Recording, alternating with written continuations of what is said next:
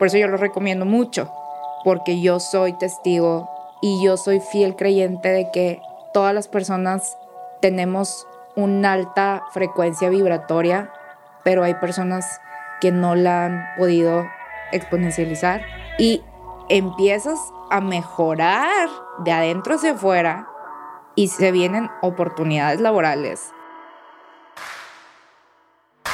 Bienvenidos a Titanes Podcast, mi nombre es Raúl Muñoz y hoy te voy a acompañar en este nuevo episodio que espero que te guste bastante, espero lo disfrutes como igual lo disfrutamos nosotros. Bienvenidos a Titanes Podcast, otro episodio más y el día de hoy me complace presentarles a Denise García, una líder en el sector inmobiliario y sobre todo mujer que está rompiendo varios paradigmas. Denise, ¿cómo estás? Bienvenida aquí a Titanes Podcast. Hola Raúl, muy bien. ¿Y tú? Gracias por la invitación. No, pues nada, digo, ya habíamos platicado anteriormente por ahí un par de cosas, eh, conversaciones, este, pues te he seguido, tienes tu podcast que vamos a hablar un poco más de él más adelante y pues eh, la verdad es que me ha llamado mucho la atención cómo has empezado un poco y, algo de lo que promulgas es esta parte de que puedes empezar en temas de bienes raíces o, empezar cualquier proyecto sin necesidad de tener un conocimiento. Entonces, por ahí me topé una fotografía donde estás ahí con, con Gus Marcos precisamente en este evento que tiene y Academia de Real Start. Y en una de esas fotografías, pues obviamente había otras cinco mujeres. Y me llama mucho la atención porque, por ejemplo, incluso lo comentas en tu podcast en el, en el, primer episodio, ¿no? Donde regularmente el rol de la mujer en esta industria, como sobre todo hablando de la industria del sector inmobiliario, está mucho en este perfil como de asesora inmobiliaria o, la administrativa o la secretaria, etcétera. La asistente. La asistente. Entonces me llama la atención de esta fotografía de cinco mujeres que había en ese evento y cuántos hombres había.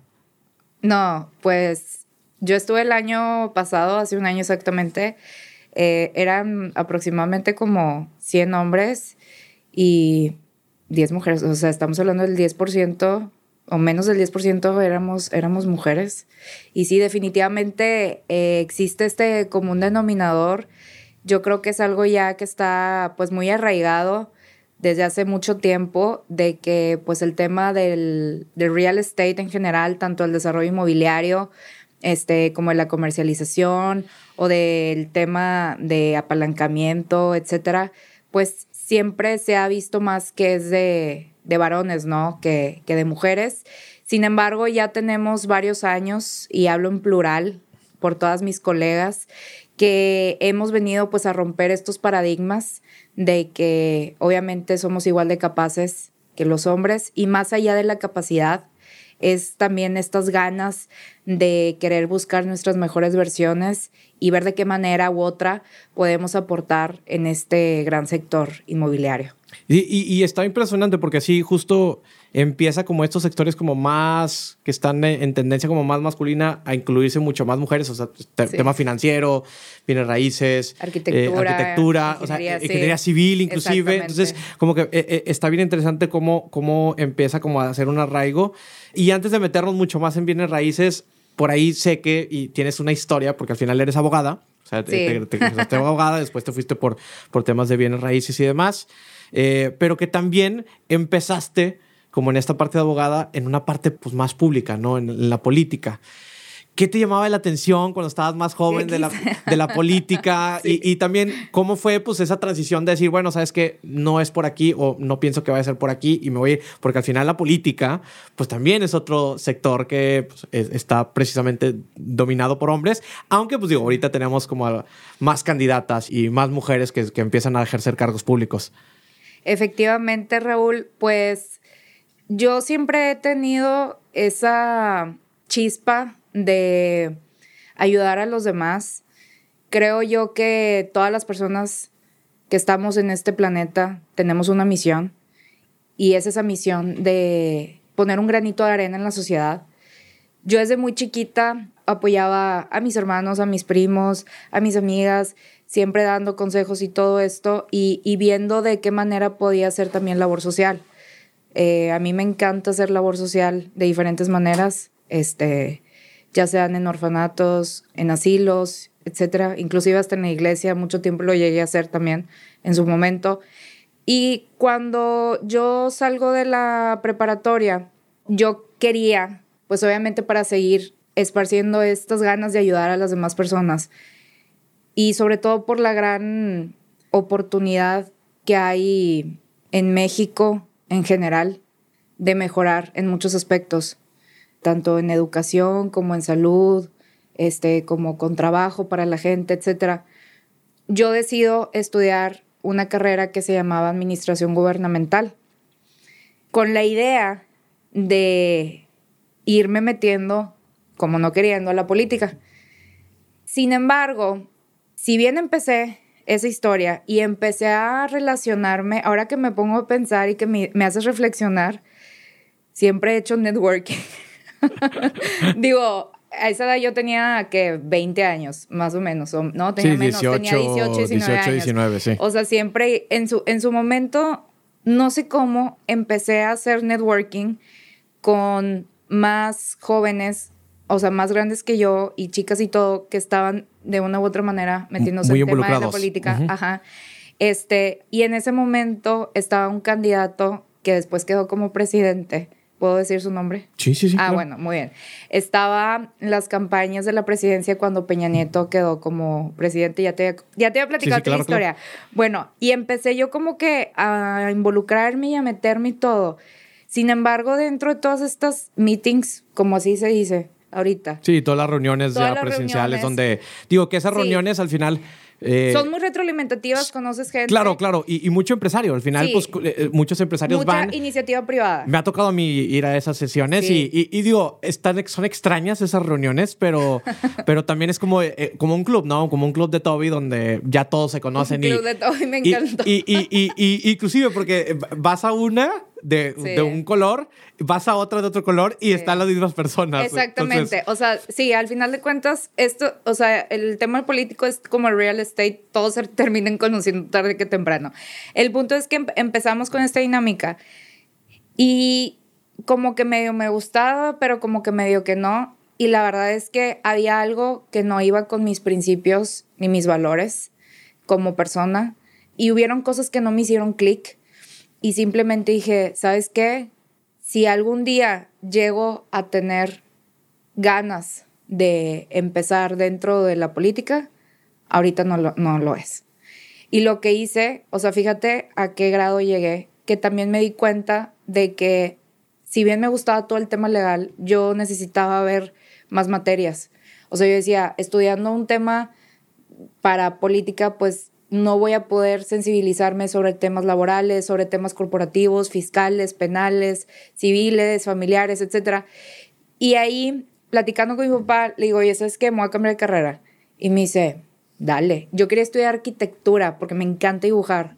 Y se te lo digo así abiertamente me encantaba dibujar, pero desafortunadamente tu amiga Denise nunca fue buena para matemáticas. Y me acuerdo que mi papá me decía, no, no, no, arquitectura no, vas a batallar con las matemáticas. Y yo, no, y me encantaba dibujar. Y terminé, me, me cambié a derecho de gubernamental, no me metí a arquitectura, me fui a derecho. Este, y pues obviamente dentro de la carrera de derecho empiezas... Eh, a tener exposición como practicante, digo, como en cualquier carrera. Y yo, yo me empecé a especializar en el derecho corporativo y también por todo el tema de negocios familiares, que al principio no era mi idea, porque es difícil al inicio trabajar con tu papá.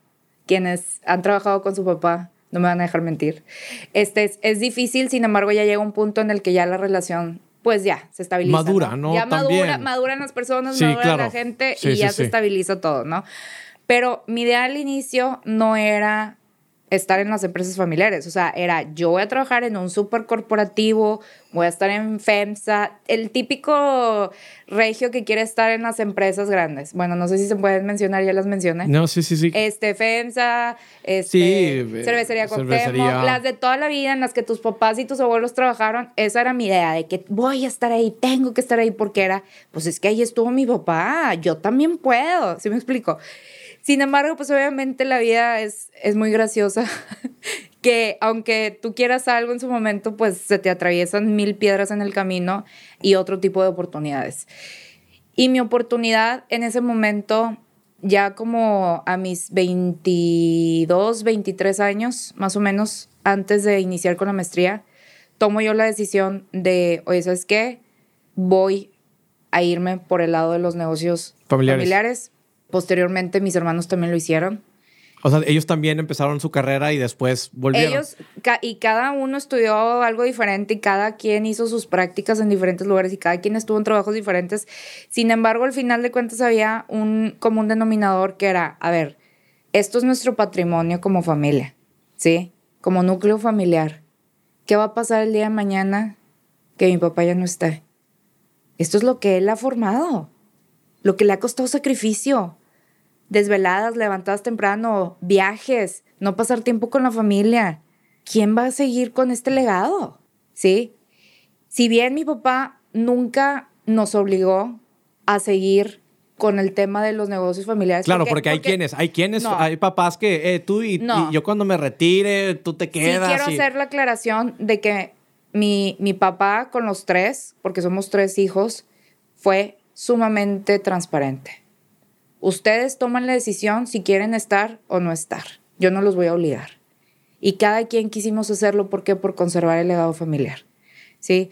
Y también porque hemos visto en mi papá, pues, un, un muy buen maestro, muy buen sensei, así yo le digo, y se ríe, este, un muy buen mentor en donde él, pues, tiene muchísima experiencia en diversos sectores y eso de una u otra manera nos llevó a enrolarnos en diferentes negocios que íbamos abriendo en conjunto como familia y que pues hace ocho años se da la oportunidad por diosidencias de la vida que lo recomiendan a él por su manera de trabajar, por su honestidad y todo, lo recomiendan y empieza él a desarrollar en la Riviera Maya.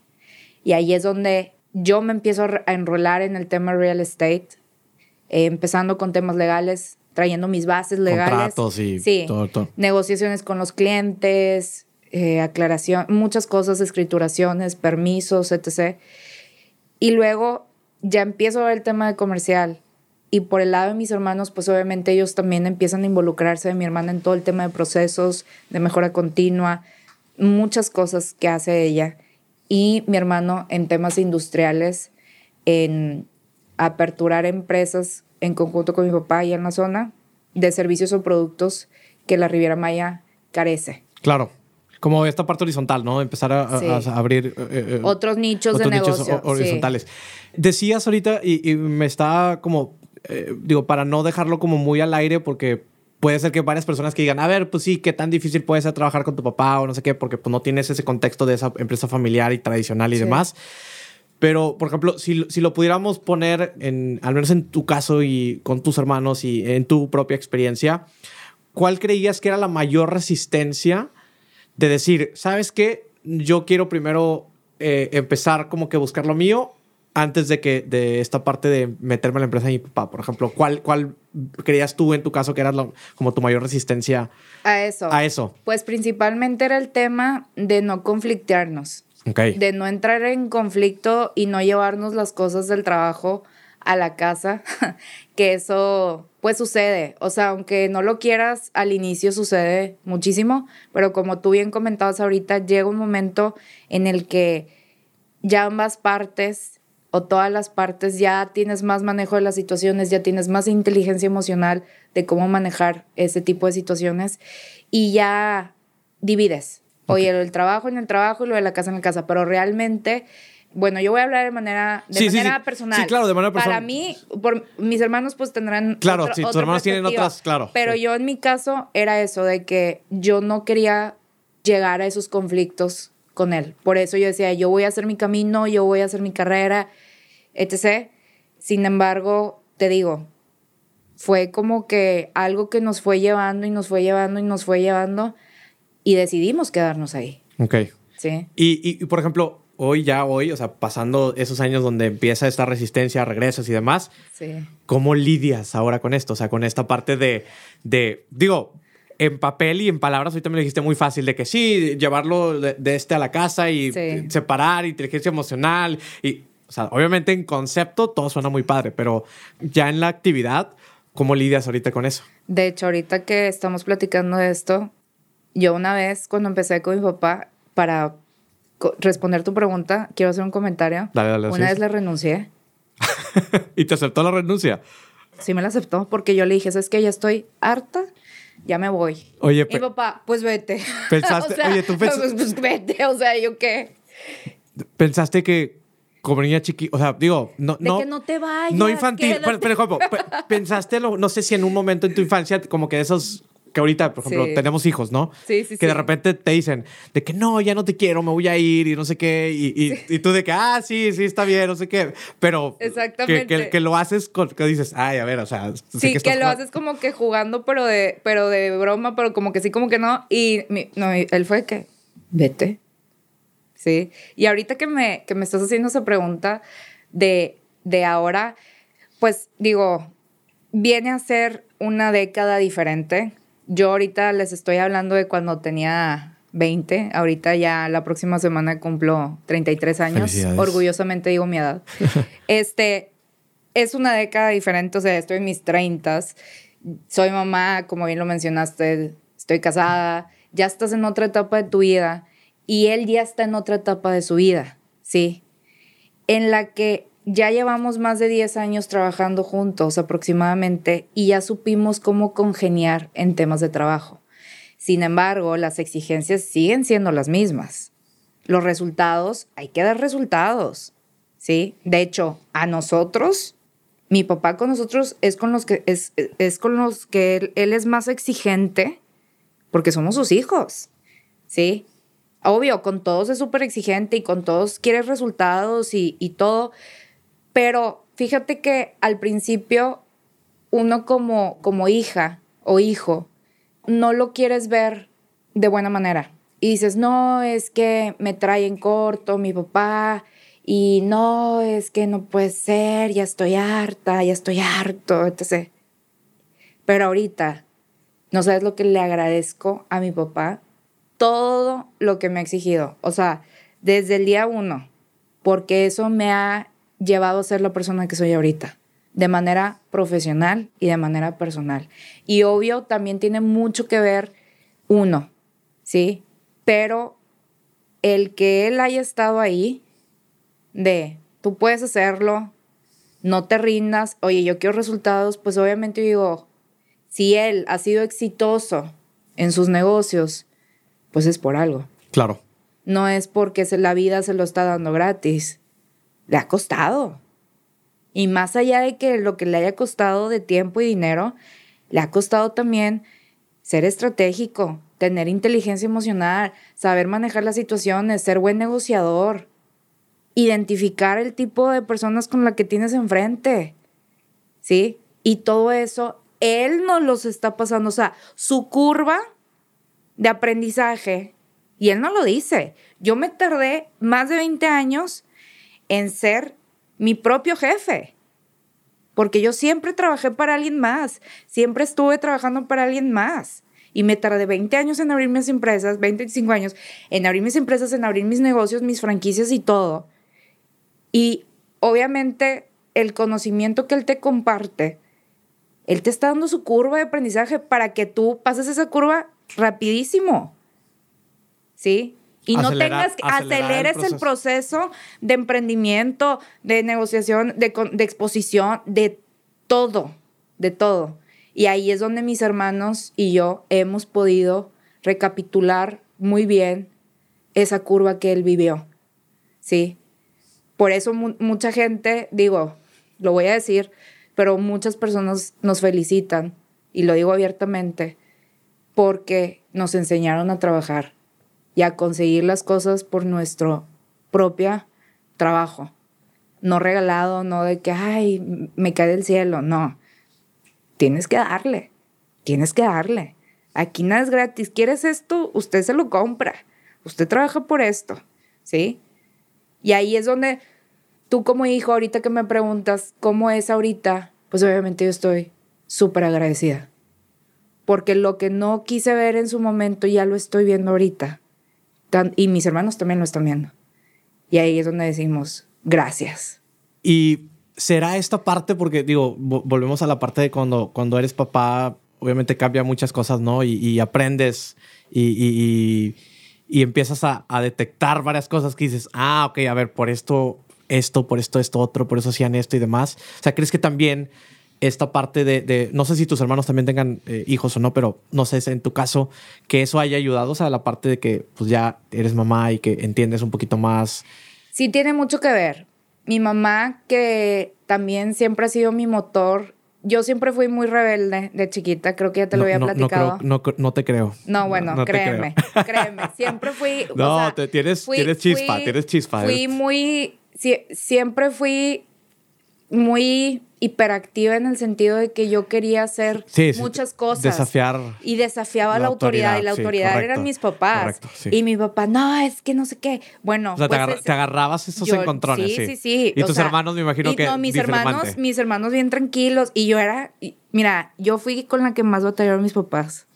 Y se los digo abiertamente. Y es fecha que siguen habiendo temas y yo soy la que le entra el quite. ¿Por qué? Porque, o sea, sí soy, tampoco no, no me justifico, pero yo siempre he sido de esa manera y mi mamá que siempre estuvo ahí conmigo alientándome y mi vida tú puedes, este, tienes la capacidad, eres súper inteligente, que tiene mucho que ver también, obviamente, el apoyo de mi mamá detrás para mis hermanos y para mí y obviamente también para mi papá. Ahora que somos, bueno, mi hermana y yo somos madres, mi hermana tiene hijos, mi hermano todavía no, sí cambia sí cambia, porque ya es como que ya ven a sus hijos en otra etapa, o sea, nosotros, y ahora ven a los niños que vienen de, ellos también, o sea, que traen sus genes, traen algo, traen su chispa, algo, y es, estoy muy orgulloso de ti, estoy muy orgullosa de ti, ¿sí? Y es esa como, no aceptación, pero a lo mejor algo que tú buscabas en su momento, por parte de tus papás de que te lo dijeran. Sí, sí, sí. no sé, no sé si te ha, sucedido en algún momento de tu vida, pero creo yo que todas las personas en algún momento de nuestras vidas buscamos esa aceptación por parte de nuestros padres. ¿Y por qué la buscamos? Porque nuestros padres son nuestra figura, nuestra figura suprema. Sí, o sea, digo, si creen en Dios, pues es Dios y es nuestra familia, pero, eh, o sea, tus padres, pues es a quienes tú admiras y obviamente tú buscas esta aprobación por parte de ellos. ¿Y, y qué buscas? Pues que te digan que están orgullosos de ti, que están contentos, que, vas muy bien, que... te aman y todo.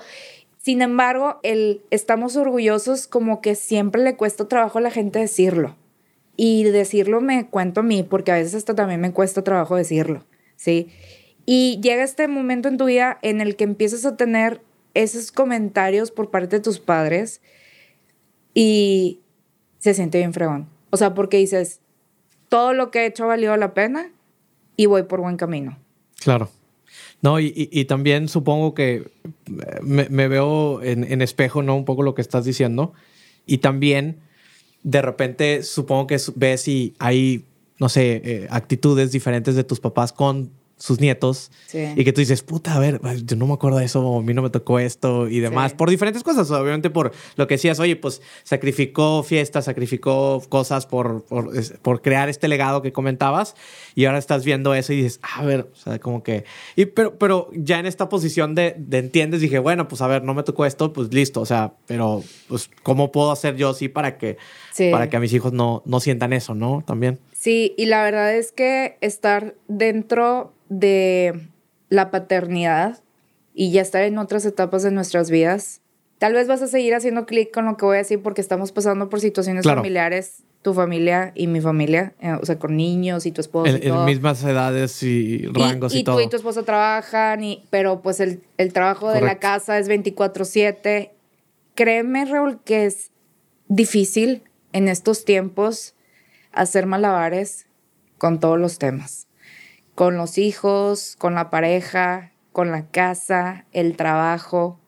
Y a veces uno como mujer o como mamá, como pareja, como esposa, quedas al final. Son muchos roles. Sí, porque son muchos roles. Y la chamba de la casa que no es remunerada es 24/7. O sea, tú sales de tu oficina a la hora que salgas, si eres si eres mujer profesionista, a la hora que salgas y sigue la chamba en la casa, con los niños, Y, con, y pues con el esposo también, porque pues el esposo es tu pilar, o sea, son ustedes dos, ¿sí? En el caso de que haya pareja, pues si hay, si eres mamá soltera, pues la chamba está aún más pesada. Y pues todo mi respeto, obviamente, y admiración para las madres solteras y profesionistas o no profesionistas, pero es el tema de entras en otro rol en tu vida, en donde tienes también que aprender a, a manobrear y como mujeres profesionistas, no queremos dejar de ser profesionistas, porque estamos buscando que nos vaya mejor.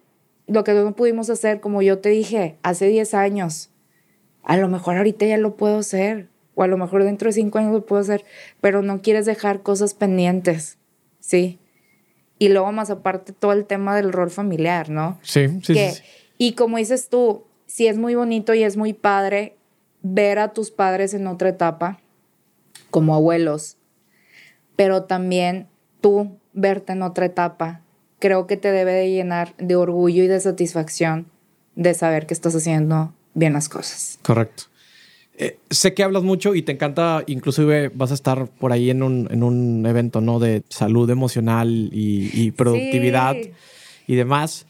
Obviamente, en esto que platicábamos y lo quería conectar, ¿no? Es muy difícil poder establecer productividad, por ejemplo, en un rol familiar, casa y, toda esta inteligencia eh, emocional y demás. Eh, y más allá de, bueno, a ver cómo te organizas y cómo es tu día a día y, todo esto, cómo trabajas, ¿no? Esta parte de, esa inteligencia emocional, de no llevarte cosas del trabajo a la oficina y de poder, obviamente, cambiarte estas cachuchas eh, cada vez que lo, lo tenemos que hacer.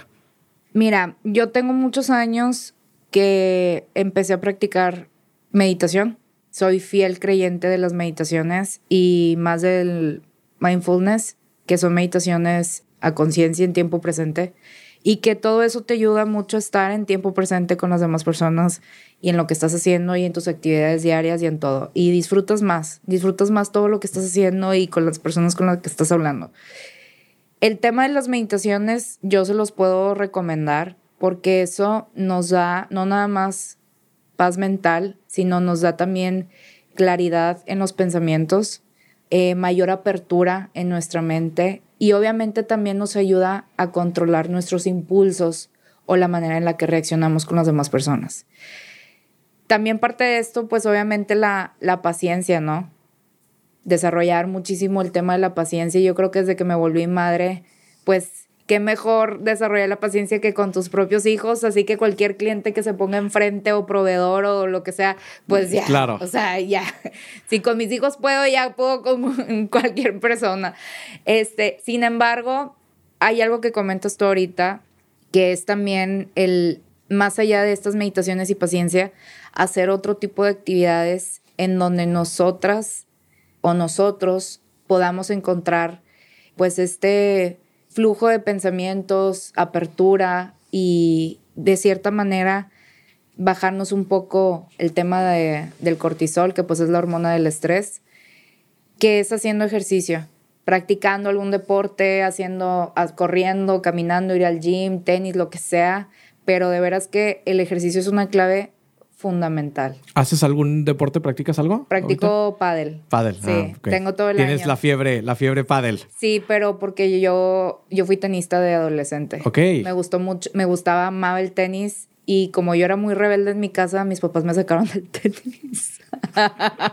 sí, es como a los 16, 17, pero duré como 3, 4 años y me quedé con esa espinita de regresar algún día al tenis. No he regresado, pero empecé con el pádel. Es que digo... Que pienso que es el tenis y le juego como si fuera tenis y el maestro me regaña porque pues pádel es más suave. Claro. Y pues es diferente la cancha y todo, pero al final traigo las bases, ¿no? Claro, sí, sí, sí, mínimo ya, ya los ya golpeos. no, los golpes ya, ¿no? Sí, Bandejas y todo lo que ya, ya sucede. Este, estas meditaciones, por ejemplo, las haces en la mañana, en la noche, ¿qué tipo de meditaciones? Porque hay como que ya ves, pues después hay como diferentes estilos. ¿Usas alguna aplicación o...? Mira, realmente las meditaciones yo las hago cuando tengo tranquilidad en mi casa, que es en la noche cuando todos están dormidos.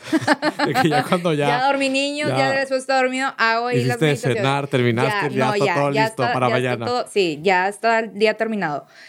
Realmente las meditaciones es concentrarte, hacer respiraciones, inhalar, exhalar, empezar a tener tu mente en blanco, ¿sí? Y, y yo tengo un ejercicio que a mucha gente se lo he recomendado y lo voy a recomendar. esta Dale, vez. dale. Eh, eh, Muéstranos Que el es- ejercicio, sí, muéstralo. Es el, tema, es el tema de los mantras, Ok. ¿sí? De cuando estemos meditando, nos estemos diciendo mantras. En mi caso, que yo empecé hace como dos años con mantras de abundancia, me han funcionado muchísimo. ¿Cuáles Sí. son tus mantras? Ah, o sea, simplemente decirte las palabras, pero es creértelas y decirlas a un grado de conciencia de soy abundancia, soy salud, soy capaz, soy inteligente, soy amorosa. Sí, y otra vez, soy abundancia. Y empiezas y empiezas y llega un momento en el que ya te quedas dormida. Dorm- Yo me quedo dormida. Lo haces acostada. Lo hago acostada, lo hago acostada, pero como en la meditación entras, si tú pones tu mente en blanco y empiezas a meditar o empiezas a de- decir mantras, llega un punto en el que tu cuerpo y tu mente entran en un estado de relajación, que en automático te quedas dormida, dormido, ¿sí? Y al día siguiente, ¡pum! Lo que sigue, ¿no? Sin embargo, el tema de los, el tema de los mantras yo lo recomiendo mucho porque se te van manifestando, ¿sí? Son, son como, pues es como el karma y el dharma y todo eso, digo, esos son temas que después hablaremos, pero yo creo mucho en eso, de si actúas bien te va bien, si actúas mal te va mal, etc. Y los mantras, esa energía que tú estás atrayendo a tu vida, a tu familia, ¿sí? Que a lo mejor en un momento, si tú empiezas a decir mantras de abundancia, a lo mejor no lo vas a ver manifestado de un día para otro Claro. pero en tres meses, después de tres meses que lleves programándote estos mensajes y te los lleves a tu mente, te vas a dar cuenta del poder que tienen estos mantras en tu vida, ¿sí? Yo se los recomiendo, a mí me han funcionado, lo he recomendado y les ha funcionado y no es algo que yo haya inventado. El ¿Cómo- hilo negro no lo inventé yo. ¿Cómo fue que, de- que llegaste a ello? ¿Cómo llegué a ello? Hace muchos años, aproximadamente a mis 21 años, Ok. todavía era estudiante. Tuve un accidente muy fuerte aquí en San Pedro. Me pasé un semáforo en rojo. Iba a un bar ro- de rock que en aquel entonces existía. ¿Lo puedo mencionar? No lo Sí, puedo decir? sí, para- a Nachos para- y Gangas, a lo mejor Nachos- alguna vez fuiste. Nachos y gangas, claro. Este, iba, iba para allá Ahí con en unos Vasconcelos. amigos en Vasconcelos, enfrente de la Bastida. Bueno, me pasé un semáforo en rojo. No iba en el celular porque pues para ese entonces todavía, Todavía no ni siquiera existían, existía sí, WhatsApp. O sea, oigan, fue hace más de 10 años. Y le pegué a la chava, a la piloto, a la que iba manejando el coche y quedó prensada. No hubo sangre, pero quedó prensada. Y fue algo que a mí emocionalmente, yo en mi vida le había hecho daño a alguien, jamás, jamás en mi vida, jamás, ni siquiera una mosca, o sea, y, y para mí fue muy difícil emocionalmente y psicológicamente superar ese accidente que tuve porque yo no podía aceptar el hecho que le había hecho daño a alguien más, ¿sí? La chava se recuperó, pero pues se le quebró la pierna, no hubo sangre, este, por eso no fui a la cárcel, sino todo hubiera sido peor. Pero ahí es donde dices, el estar distraído, el no ver, El no estar- me pasé un semáforo en rojo y la chava tenía verde y pues le pegué, ¿sí?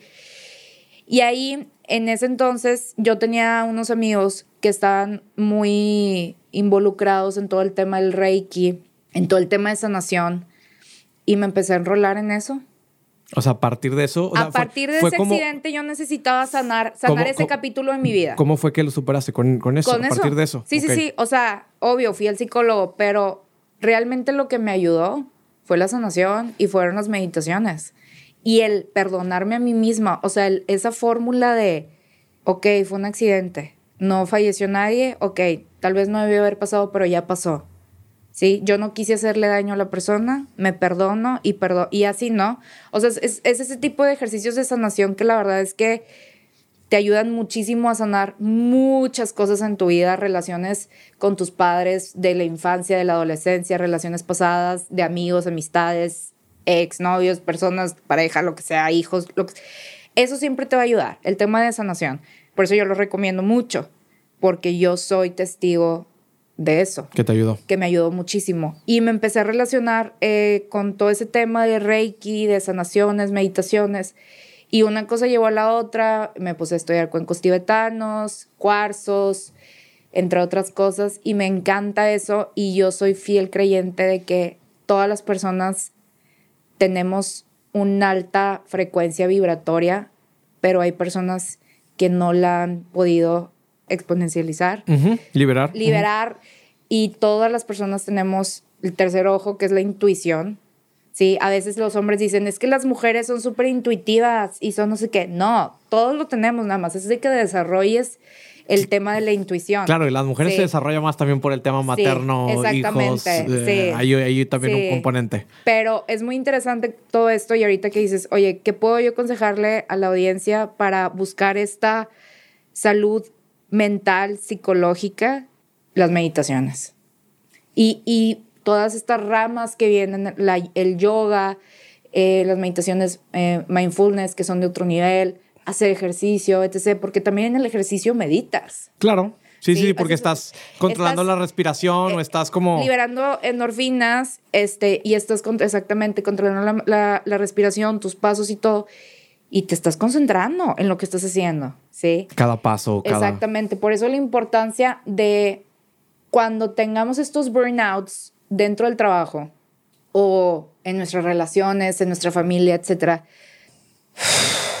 respira, aléjate, dos, cinco minutos, respira, respira, que se te aclare la mente, porque con la mente en caliente no piensas, te bloqueas. Y ahí es donde uno re- mal reacciona, que luego te arrepientes. Es simplemente, a ver, vamos a pensar, ¿tiene solución? Sí, no tiene solución, ¿qué se puede hacer? ¿Es algo de vida o muerte? ¿Es algo material? ¿Sí? Y ahí es donde uno ya también le pone prioridad a los problemas y a las situaciones que te estén pasando. Si tienes una situación en el trabajo, ya vas a saber cómo manejarla. Si hay alguien en el trabajo que te tiene hasta el gorro, vas a saber cómo manejar a esa persona. ¿Sí? Porque se llama también inteligencia emocional. Que eso al final, Raúl, y a todas las personas que nos escuchan, digo, tal vez yo no soy psicóloga, estoy diciendo lo que ha sido mi experiencia. Claro, claro. En, en lo me- que te ha servido. Lo que me ha servido, que lo he hecho y me ha servido y me ha dado resultados. Quien lo quiera seguir adelante y quien no, adelante también. Claro, hay quienes que les pueden funcionar otro tipo Sí. de cues- cuestiones. El tema de la inteligencia emocional y la paciencia y la tolerancia, si bien es muy difícil, son cosas difíciles de desarrollar. Yo me di cuenta que cuando yo empecé a que dije, necesito ya empezar a mejorar esto en mí, Denise, como área de oportunidad, mis relaciones públicas empezaron a mejorar. Indudablemente. O sea, fue de que un antes y un después. Empecé a hacer más círculo de, de colegas, colegas. más conexiones, más networking. Me di cuenta que siempre he sido así, como tú me decías ahorita, no, es que platicas un chorro y en la chispa, no sé qué. Siempre fui así. Nada más que hubo, algo, hubo un momento en mi vida que lo, que lo guardé para mí y que no lo quise expo- eh, exponencializar o no lo quise volver a sacar, ¿sí? O diferentes situaciones o lo que sea. Y que estás a la defensiva y que estás con las garras. Claro, estaba como un es- poco sí, como que un reprimido. poco reprimido, ajá.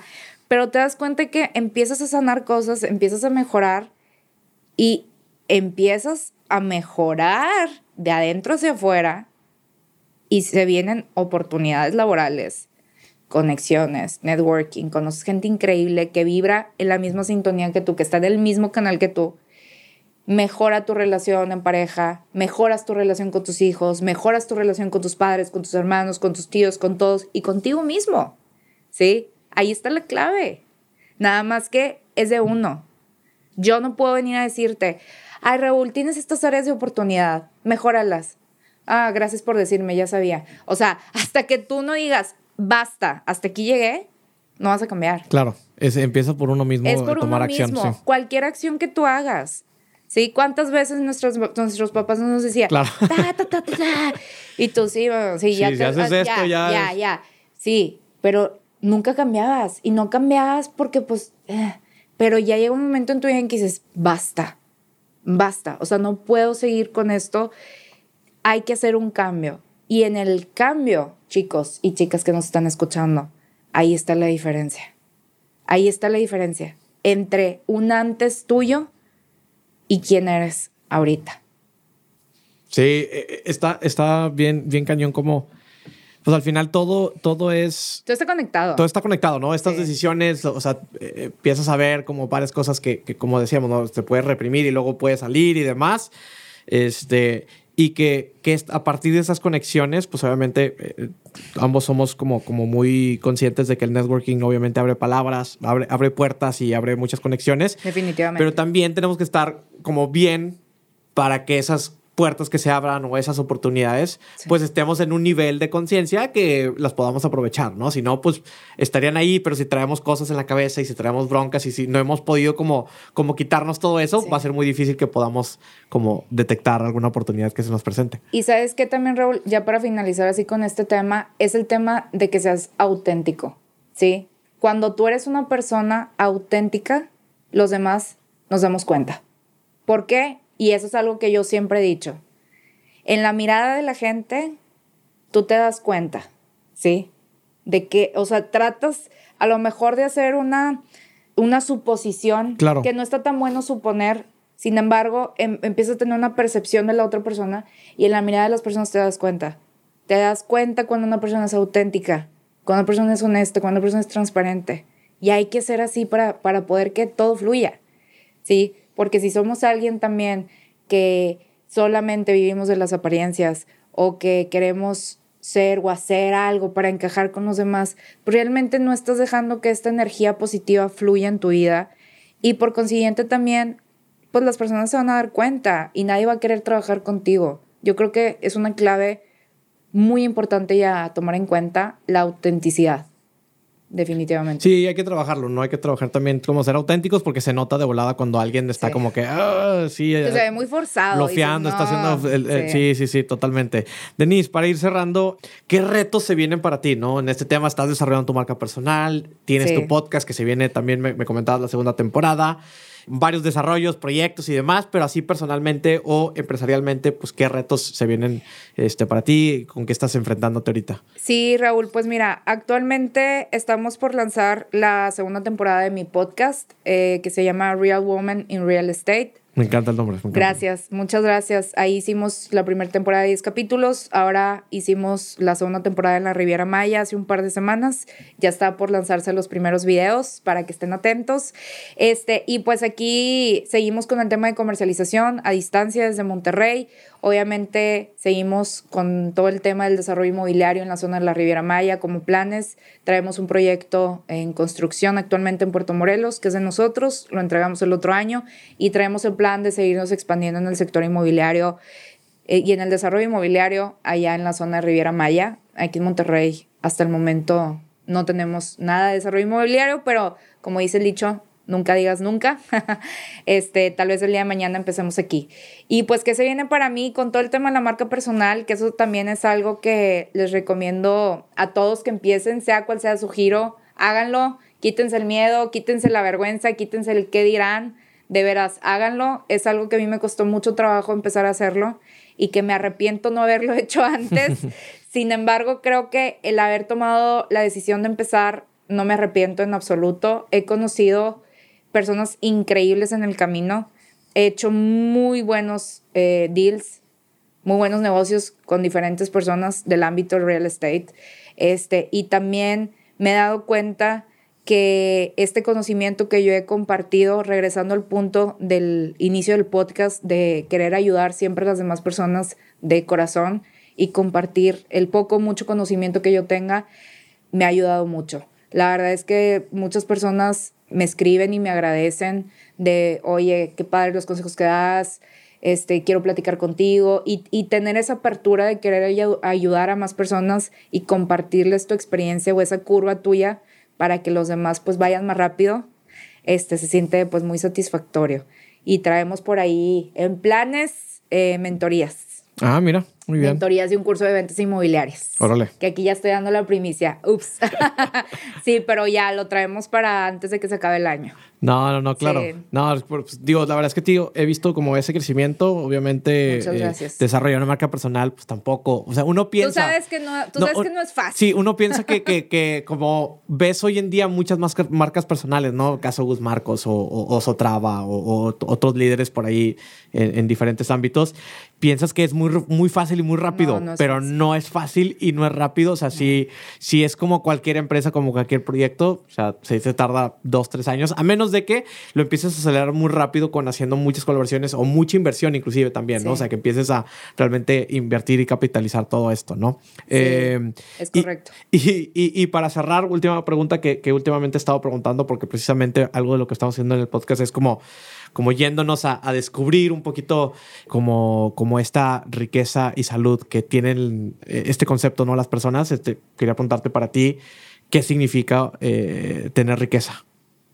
¿Qué significa tener riqueza? O la riqueza, ¿qué significa para ti? Para mí prácticamente es tener a mi familia cerca, tenerlos conmigo cerca.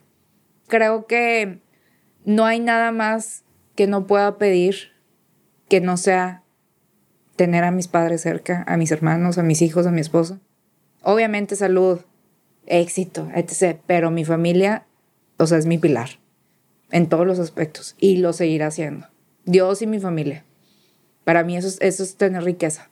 Que yo tenga una buena relación con Dios, que yo sé que estoy en paz conmigo misma, que yo sé que soy una buena persona y que quiero ayudar a las demás personas, que sé que estoy siendo una buena esposa, una buena hija, una buena madre y que tengo el apoyo de mi familia. Eso para mí es riqueza.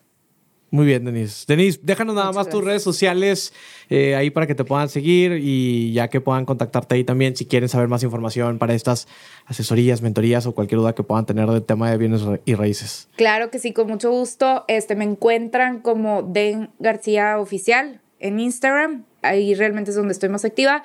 Y pues en Spotify, el podcast Real Woman in Real Estate. Este, cualquier cosa, pues por ahí me pueden escribir para cualquier tema relacionado al real estate. Buenísimo. Denise, pues que estés muy bien. Muchas gracias. Qué bueno que viniste aquí a Titanes Podcast. Muy emocionada. Gracias a todos. Nos vemos en el siguiente episodio. Bye.